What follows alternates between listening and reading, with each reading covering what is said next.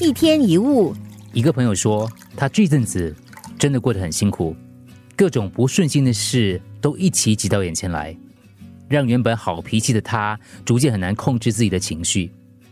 其实所谓的压力，有中期、长期的压力，不是什么急事，但就是放不下心来休息，没有办法给自己充电，没有机会转换心境。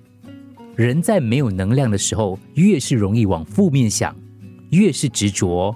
越是想不开，思考没有弹性，往前走就容易堵在死路当中，往三面墙死命撞，弄得满身伤。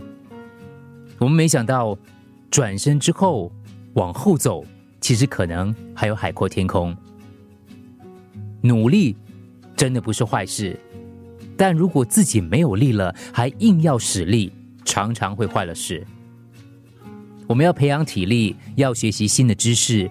要懂得示弱跟请求帮忙，明明知道已经往下滑了，还要任由惯性帮我们加快速度，那迟早不知道什么时候会翻覆。